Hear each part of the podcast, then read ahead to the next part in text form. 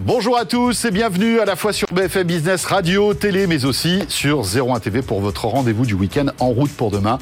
Vous le savez maintenant, chaque semaine, on s'intéresse à toutes les mobilités et euh, évidemment, on va revenir sur euh, le salon de Munich qui a fermé ses portes il y a quelques jours. Ça sera au sommaire d'ailleurs hein, de ce en route pour demain. Euh, on en parlera avec Pauline Ducamp qui a ramené pas mal d'images et plein de sujets intéressants.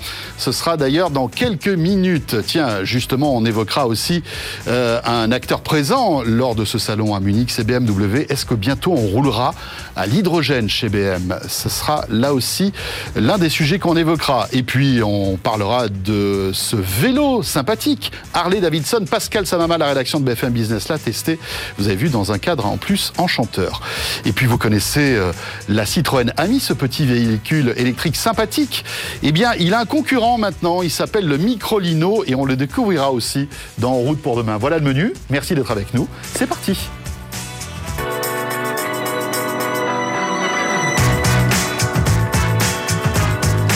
BFM Business et 01 TV présente En route pour demain avec Pauline Ducamp et François Sorel.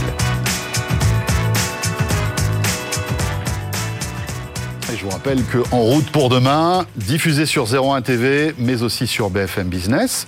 Et puis, vous pouvez nous retrouver aussi sur l'appli RMC BFM Play, hein, avec tous les contenus de BFM Business, de BFM TV, d'RMC Découverte, mais aussi de 01 TV. Euh, c'est totalement gratuit, c'est sur votre iPhone. Il suffit de vous inscrire et vous pouvez retrouver à la fois le live de toutes les chaînes, mais aussi le replay de toutes les émissions, et en l'occurrence d'En route pour demain. Euh, Pauline qui coanime habituellement cette émission avec moi, on va la retrouver dans un instant puisque elle nous a ramené euh, énormément de sujets passionnants depuis le salon de Munich qui s'est terminé la semaine dernière. Mais dans l'immédiat, j'accueille avec beaucoup de plaisir Julien Bonnet. Salut Julien. Bonjour François. Journaliste auto à BFM Business et Julien, on va s'intéresser à un sujet qui revient régulièrement dans le monde de l'électrique et qui était présent euh, à Munich. C'est euh, à la fois la bataille entre l'autonomie des véhicules et le temps de recharge. Voilà, une équation qui est parfois un petit peu difficile à résoudre, j'ai l'impression. Oui, l'autonomie, c'est vrai que ça, ça reste au cœur un peu de, de la décision euh, d'achat d'une voiture électrique. Et j'ai envie de dire, la question elle va de plus en plus se poser parce que ça a toujours existé. Mhm. Mais finalement, là aujourd'hui, on a un contexte qui fait que les gens, ils y pensent de plus en plus à passer à l'électrique. En fait, pour euh, faire simple, euh, l'Europe envisage la date, enfin a annoncé la date de 2035 euh, pour la fin de la vente de voitures neuves thermiques. Mais donc ça, ça laisse un peu de temps, on peut se dire. Mais c'est vrai qu'il y a des villes qui sont à l'offensive aussi pour interdire différentes motorisations. Donc l'exemple de Paris, par exemple, il est assez marquant parce que 2024, vous pouvez plus circuler avec du diesel. 2030, vous pouvez plus circuler avec de l'essence. Ouais, ça va aller beaucoup plus vite que l'échéance de 2035. Voilà, et les hybrides sont, sont concernés aussi parce qu'on les considère comme des thermiques euh, Ouais. à juste titre vu qu'elles ont un moteur thermique. Euh, donc après, euh, c'est vrai que du coup, dans un côté assez pragmatique, les gens peuvent se dire bon bah là, c'est peut-être le moment de passer à l'électrique. En plus, les constructeurs euh, poussés par les normes de plus en plus dures, bah, euh, musclent leur offre et donc il y a de plus en plus de modèles qui sortent.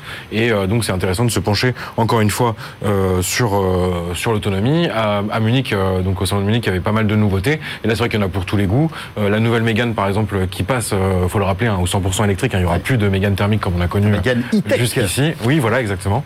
Euh, et ben elle a 470 km d'autonomie. Vous avez la BMW euh, i, euh, euh, i4 qui a euh, 600 euh, 590 km Ah ouais, pas mal, hein, oui même, voilà c'est ça On commence à se rapprocher des, des, des records de Tesla, là. hein. oui, c'est ça. Donc et la Mercedes EQE pour terminer, 660 km. Ah ouais. Donc dans les nouveautés. Et c'est vrai que euh, bah, finalement cette course à l'autonomie aujourd'hui elle se retrouve plus dans le premium. Euh, on voit par exemple euh, la, la Mercedes EQS aujourd'hui c'est un peu la tenante du titre. Si vous voulez acheter une voiture aujourd'hui, euh, laquelle a la plus d'autonomie, bah, ce sera la Mercedes EQS, la classe S euh, 100% électrique. Elle offre 720 km. Pendant un moment Tesla avait parlé euh, sur sa version euh, Plaid, euh, donc euh, très musclée, hein, qui a des, des temps au 0 à 100 euh, énormes, enfin Ah oui. Voilà, deux secondes, on, ça- donc euh, on est encore Oui, à c'est un la nouveau Formule 1 palier. quasi, hein. Voilà, Ouais. oui, complètement.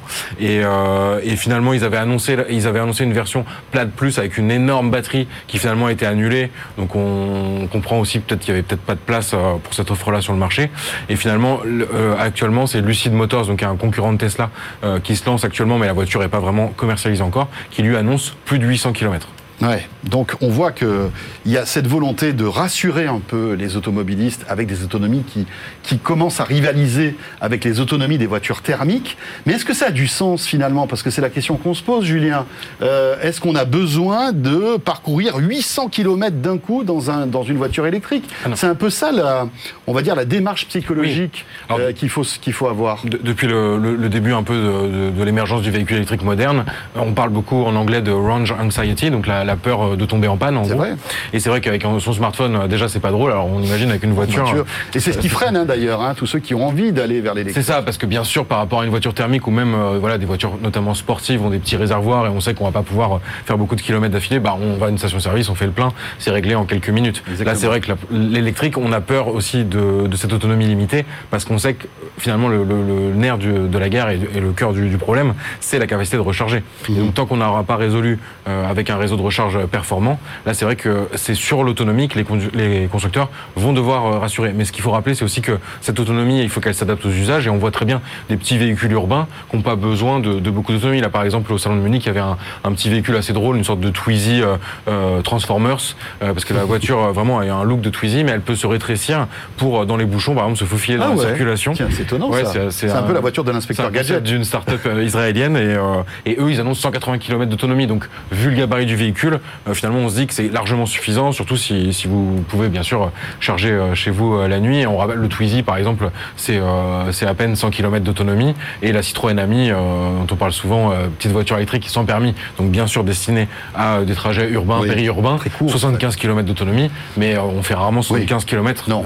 par jour avec une amie où il n'y a pas des cas d'usage où on irait recharger son ami en plus sur une prise classique. Donc ça va prendre un certain temps pour faire plusieurs morceaux de 75 km et arriver à sa destination qui serait à Ouais. 200 km Et Julien, c'est vrai, tu as raison. Ça veut dire que finalement, si on a des déplacements urbains, euh, voilà, on se balade dans une ville, on va rayonner peut-être un peu en banlieue, à 10, 20, 30 kilomètres. Là, l'électrique est bon. Après, c'est vrai que la question euh, se pose peut-être pour tous ceux qui roulent beaucoup hein, et qui font des centaines de kilomètres parfois dans une journée. Bien sûr. Euh, la question qu'il faut se poser, est-ce que là, on peut aller vers l'électrique? Est-ce que les constructeurs sont plutôt confiants dans ce domaine? Parce qu'il y a à la fois l'autonomie et puis les structures de recharge Bien qui sûr. sont là, là qui prennent du sens. Bah, c'est vrai que c'est été jusqu'ici la force aussi de Tesla d'avoir son propre réseau de recharge et donc ça rassure beaucoup les utilisateurs de savoir qu'ils vont arriver à une borne qu'en plus ils ont les retours d'informations de savoir si la borne est occupée ou pas. Enfin Tesla a plutôt euh, voilà bien mené euh, son jeu là-dessus. Les autres constructeurs sont encore un peu trop dépendants euh, du développement du, du réseau de recharge via d'autres entreprises. On voit que Volkswagen par exemple le patron de Volkswagen s'est récemment montré assez critique sur le déploiement des bornes Unity alors que Volkswagen est lui-même impliqué un peu dans, dans le justement dans, enfin est proactif voilà dans, dans le fait de, de faire progresser Unity et, et- et permettre à ses véhicules et en plus ça fait un peu un coup de mauvaise pub c'est-à-dire que le patron de Volkswagen il, il pousse un coup de gueule pour forcer aussi Unity à peut-être euh, améliorer son réseau de recherche. Je crois que le patron de Volkswagen il parlait en l'occurrence euh, du réseau italien qui, critiquait.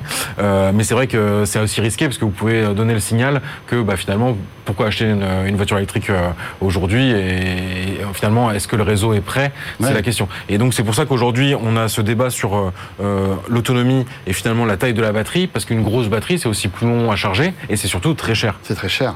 C'est ça, c'est-à-dire qu'en fait, et tu le disais tout à l'heure en introduction, euh, finalement, les voitures qui ont la plus grosse autonomie, ce sont des voitures très chères, Voilà. qui sont un peu des vitrines technologiques aussi des constructeurs. On est clairement dans le premium. Alors peut-être l'exception, c'est récemment Tesla qui a, qui a baissé ses prix, mais euh, les autonomies sont plus limitées sur la version qui est la plus abordable, qui a moins de 40 000 euros. Euh, il faut aller chercher la version grande autonomie de Tesla pour retrouver du plus de 600 km. Et Tesla a toujours eu ce discours aussi de dire qu'aujourd'hui avec le réseau de recharge, eux, ils n'ont pas forcément euh, besoin d'avoir euh, des, des- des si grandes batteries. Et, et là, finalement, le- l'exemple de la Renault Mégane, il est intéressant parce que les gens ont pu être déçus euh, sur la plus grosse batterie. L'autonomie, elle est annoncée à 470 km. Mais c'est vrai que le patron de Renault, Luca De Meo, donc a interrogé euh, Pauline à, à- à Munich, elle a pu lui poser pas mal de questions. Et là-dessus, il a un discours assez pertinent. C'est qu'il dit final, l'équation, elle est simple. C'est plus, euh, plus, la batterie, elle est grosse, euh, plus le prix du véhicule, il est élevé. Renault, il se destine quand même à proposer des véhicules abordables à tout le monde. Et finalement, en développant les technologies de batterie, vous gagnez aussi en poids. Euh, Avec une batterie euh, un peu plus, euh, Ouais. avec un peu moins d'autonomie, et finalement en temps de recharge aussi, et que lui, ce qui pousse, c'est plutôt avoir une recharge bien sûr la nuit, un peu comme son smartphone, on va rouler le jour ses besoins quotidiens, et après c'est là où il n'a pas vraiment forcément la réponse sur les trajets longs, parce que Renault sur la Mégane a développé toute une interface avec Google, et ça c'est bien, parce que Google Maps va permettre aussi d'apporter cette expérience beaucoup plus fluide. Ils avaient commencé déjà un peu sur la nouvelle Zoé, mhm. même si la nouvelle Zoé se prête moins justement à, ces longs trajets. Là, sur la Mégane, ça s'y prête complètement. Il passe à une nouvelle interface euh, optimisée avec Android. Donc finalement, euh, la réponse, elle sera peut-être là. Euh, Renault n'a pas encore le contrôle vraiment sur les bornes. Ils se mettent à produire des batteries comme le groupe Stellantis qui annonce des autonomies aussi mhm. dans les années à venir entre 500 et 800 km. Donc euh, finalement, euh, c'est sur le réseau de recharge. Mais là, le gouvernement a l'objectif 100 000 bornes qu'on va certainement pas atteindre. Mais le but c'était aussi de fixer un objectif à la fin de l'année. Euh, et après, il faudra voir sur les années à venir de toute façon, avec le développement des ventes de voitures électriques, ça va sûrement aussi stimuler le modèle économique des bandes de recharge. Et donc, euh, de toute façon, voilà, c'est un nouveau monde qui s'ouvre. Et, comment vont évoluer les aires d'autoroute aussi euh, pour ça. optimiser. Et puis les stations-service, on voit que Total installe des bornes électriques euh, dans ces stations, 100%, ce, qui est, ce, qui est, hyper pertinent parce que finalement, au moins, ça rassure les gens. Le fait de se dire de, de, de, bah, de trouver une borne de recharge, euh, voilà, au milieu de l'autoroute sur une, une station-service, ça c'est plutôt positif aussi. Complètement. Et, et l'idée, c'est peut-être aussi de repenser complètement l'expérience euh, du voyage, où finalement on s'arrêterait sur une aire d'autoroute et plutôt que d'aller à la station-service, faire son plein, puis aller se garer en voiture à côté euh, des commerces, euh, etc., où on prend une boisson ou un repas, bah finalement là on se garerait directement à une place où on resterait euh, le temps euh, nécessaire sur l'heure d'autoroute, une demi-heure, une heure. Et, finalement, à cette place, la voiture, elle serait plus euh, mmh. inactive, elle serait branchée. Et là, pendant ce temps, vous pouvez voilà, manger un, casse-croûte, boire un café. Et c'est vrai que Elon Musk a évoqué aussi l'idée de transformer ces stations superchargeurs en véritable centre de divertissement, où vous auriez finalement potentiellement l'occasion de voir un film, mmh. ce qu'il a commencé aussi, aussi à introduire dans les voitures, avec les fameux jeux vidéo, l'accès à Netflix, à YouTube. Et on voit que Mercedes commence aussi à, à s'y mettre, parce que dans la dernière mm. EQS, vous pouvez aussi jouer à Tetris. il y a peut-être d'autres jeux, disponibles, mais c'est un bon début. Pas pour les conducteurs, hein, quand même. Hein. non, c'est complètement désactivé en conduite, mais c'est bien sûr destiné euh, à l'arrêt et particulièrement dans les voitures électriques, c'est assez pertinent pendant la recharge qui peut être assez longue. Merci Julien, sujet passionnant bien sûr. Hein. Euh, on voit qu'il évolue euh, très très vite. tu étais donc à Munich il y a quelques jours de cela. On va retrouver Pauline qui nous a ramené pas mal d'images intéressantes et puis surtout des sujets passionnants. et on va la retrouver avec le patron de BMW, puisque BMW accélère sur une énergie qu'on n'a pas évoquée, mais qui est très prometteuse, c'est l'hydrogène. BFM Business et 01 TV présente En route pour demain, l'invité.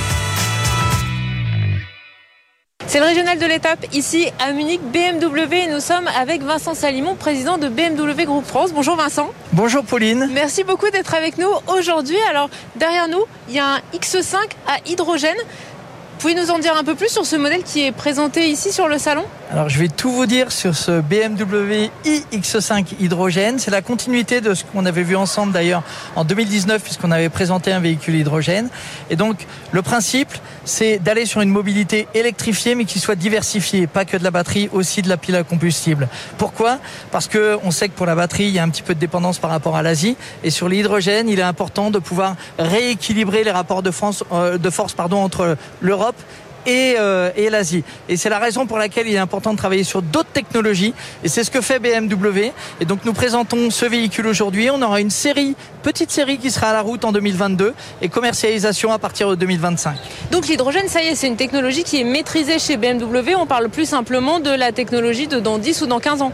Alors c'est une technologie du futur puisqu'on parle d'une commercialisation sur la deuxième moitié de cette décennie. En revanche, il est important de pouvoir travailler sur cette technologie il est important de, de, de, pouvoir l'étudier. C'est ce qu'on avait fait sur l'électrique. Vous savez, l'électrique, on l'a, on l'a débuté il y a très longtemps. Alors, il y a 50 ans pour la voiture qui est à côté de nous à, à l'ouverture du marathon de Munich. En revanche, pour la BMW i3, on l'a lancé en 2013. Mais dès 2007, dès 2008, nous avions des voitures 100% électriques pour mesurer le comportement, pour étudier le comportement des automobilistes et euh, vis-à-vis de la technologie euh, électrique. Il est important de faire la même chose avec l'hydrogène. C'est ce que nous allons faire dès l'année 2022. Justement, l'électrique BMW a été été, vous le rappeliez à l'instant, un des pionniers dans ce type de, nouvelles, de nouveaux groupes motopropulseurs. Et puis finalement, après, vous avez un petit peu changé de chemin. Vous êtes un peu retourné vers le thermique. Là, aujourd'hui, vous revenez un peu sur la batterie, mais tous les autres sont aussi arrivés. Comment vous allez faire pour justement garder ce leadership que vous aviez acquis en innovant beaucoup au début des années 2010 on a gardé ce leadership, Pauline. On a toujours été présent dans l'électrique. La preuve, notre première voiture 100% électrique dès 2013. Mais compte tenu des infrastructures, compte tenu des réactions des clients, des besoins des clients, il était important d'avoir une, une, évolution, une, une transition. Et cette transition, nous l'avons assurée avec l'hybride rechargeable. Donc nous sommes présents et nous étions présents avec le 100% électrique dès 2013. Il y a eu cette période de transition au cours de laquelle nous avons proposé avec succès l'hybride rechargeable, puisqu'aujourd'hui, en France, 27% de nos ventes à peu près au niveau du groupe sont des véhicules électrifiés, donc nous sommes présents. Et le 100% électrique est l'étape suivante. Nous avons commencé l'année dernière avec Mini, puisque la Mini électrique est sortie le, 5 mars 2020, juste avant le confinement. Nous avons continué en mars de cette année avec l'IX3, et maintenant arrive effectivement l'IX et l'I4, en sachant que quand on parle de mobilité, il n'y a pas que le 4 roues, il y a aussi le 2 roues. Et nous sommes présents en 100% électrique avec un scooter 100% électrique qui s'appelle le C Evolution, qui est en fin de vie actuellement. Et nous présentons également à l'IA Mobility de, Munich le CE04 qui sera lancé en mars de l'année prochaine. Vous avez donc une offre complète, 2 roues, 4 roues, SUV, berline. Euh, aujourd'hui, les clients sont pour vous prêts à passer à l'électrique. Il n'y a plus de réticence, il n'y a plus cette peur de euh, je vais pas réussir à arriver euh, à destination ou c'est trop cher? Alors, globalement, tout dépend de chaque client. C'est vraiment des, réactions différentes. Il y a une clientèle qui est prête, c'est la clientèle entreprise. Là-dessus, pas de souci. Et c'est la raison pour laquelle le BMW est leader sur le segment des, ventes à entreprise premium.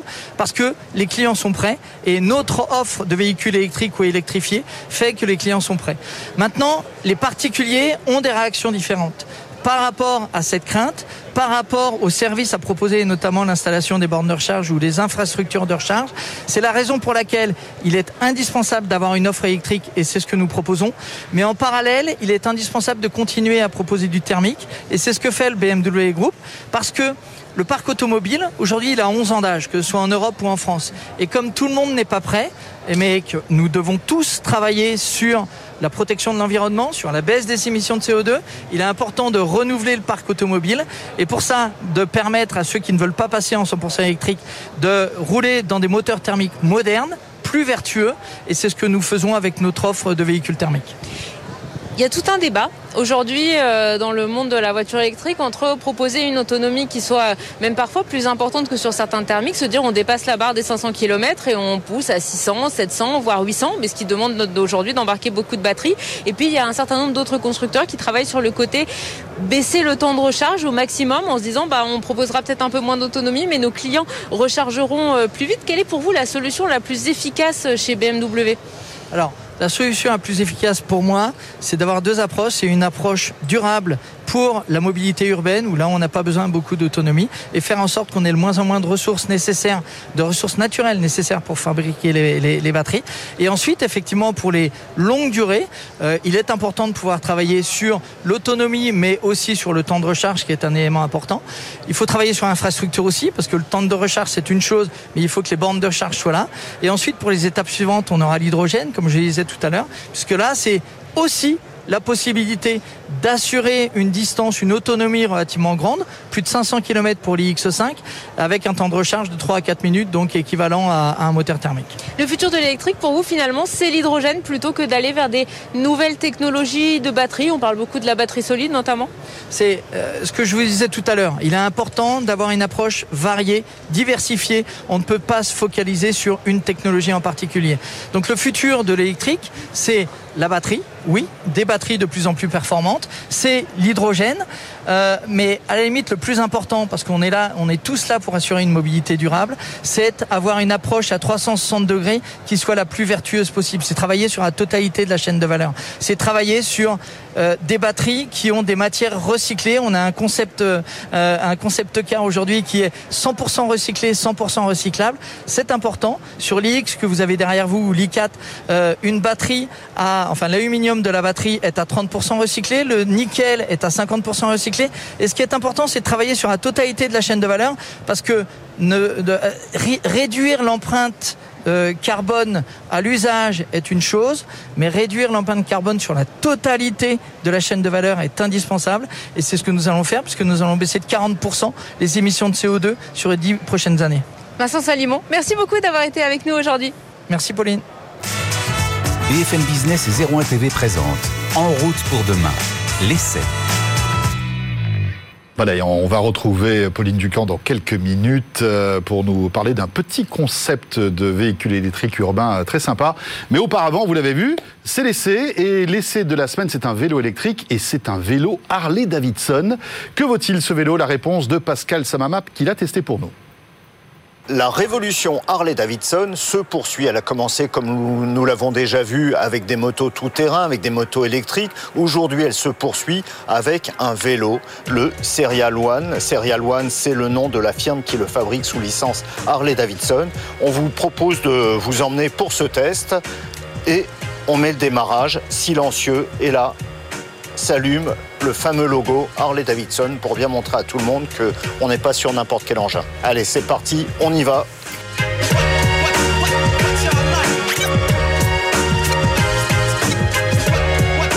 Eh bien, après une euh, belle balade sur les euh, quais de Seine en plein Paris, on a pu constater que ce vélo était plutôt efficace. Efficace comment? Efficace parce que un coup de pédale selon la vitesse et il part tout de suite. On a pris des belles côtes et en mettant le mode boost, le, dernier mode, il y a plusieurs modes. Le mode boost est celui qui permet d'accélérer un peu plus. Les, les côtes se montent très très facilement. Le vélo est très stable parce que comme sur les Harley Davidson, et là on voit qu'il y a la patte Harley Davidson, le moteur et la batterie sont très bas.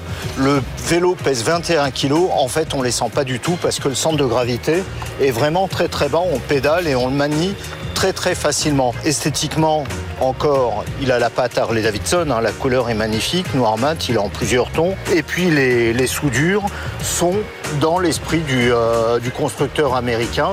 Tout est fait vraiment dans les règles de l'art. Pour moi, c'est aussi un vélo routier. C'est un vélo routier, pourquoi? Parce que la batterie offre une autonomie qui dépasse de très loin les 100 km. Hein. Euh, alors on l'a pas testé selon les conditions de route, selon l'utilisation des modes, on peut aller jusqu'à 130, 140 km d'autonomie. La batterie se recharge assez vite, on monte à 75% de la batterie en moins de 3 heures, en 2 heures et 2,6 heures, ce qui est, euh, ce qui est pas mal du tout.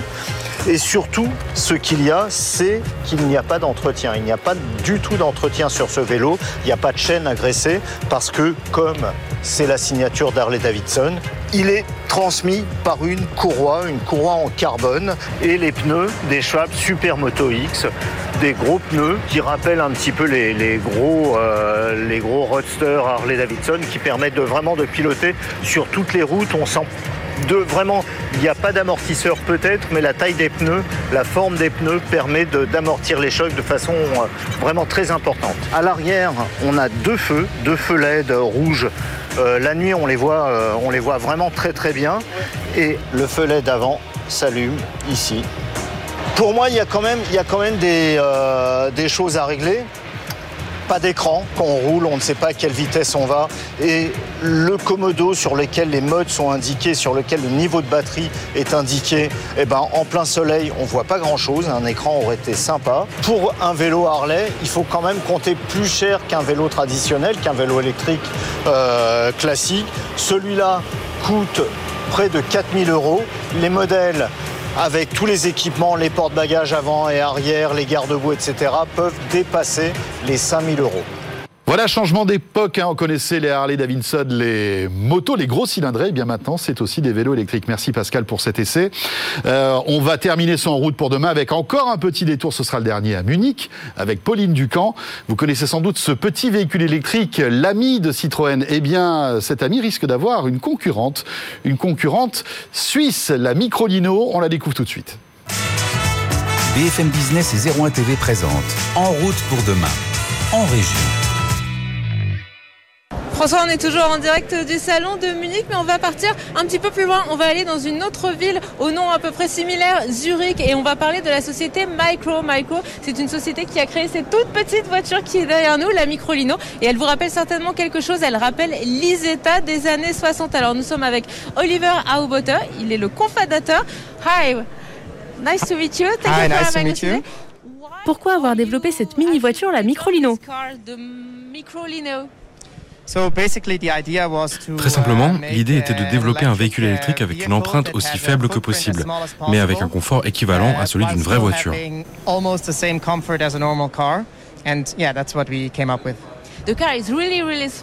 Quelle longueur fait cette voiture? La voiture fait seulement 2,40 m de longueur. Soit la longueur d'une Smart. C'est un peu plus petit qu'une Smart en réalité, ainsi vous pouvez en garer trois dans une seule place de parking. Quel est le prix de cette toute petite voiture le prix sera autour des 12 500 euros et nous avons trois options de batterie avec trois niveaux d'autonomie, 95, 175 et 200 km. Alors en France est commercialisée une, aussi une petite voiture électrique, la Citroën Ami, qui ne demande pas de permis de conduire. La Microlino en exige-t-elle un? Cette voiture demande un permis de conduire car elle est plus rapide que la Citroën Ami. Elle peut aller jusqu'à 90 km/h, c'est une catégorie différente. Elle lui ressemble, mais c'est clairement une autre approche. Cette voiture est pour des conducteurs qui veulent remplacer leur voiture classique avec un objet plus respectueux de l'environnement. Quand allez-vous la commercialiser? À la fin de l'année, nous allons commencer les livraisons en Suisse, puis en Allemagne, et la France viendra ensuite, juste après l'Allemagne.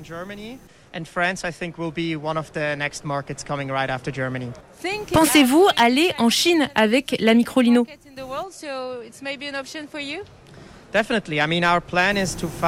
Notre plan est de trouver un partenaire sur place qui produira en local la Microlino pour le marché chinois. Nous produisons à Turin et ce sera le seul lieu de production pour l'ensemble du marché européen. Très sympa cette micro-lino. Merci beaucoup Pauline. Pauline qui sera de retour sur le plateau de En route pour demain dès la semaine prochaine. Merci de nous avoir suivis. Ce rendez-vous dédié aux mobilités est terminé. On sera là bien sûr le week-end prochain à la fois sur BFM Business, à la radio, à la télé, sur 01 TV. D'ici là, merci de nous suivre. À très vite.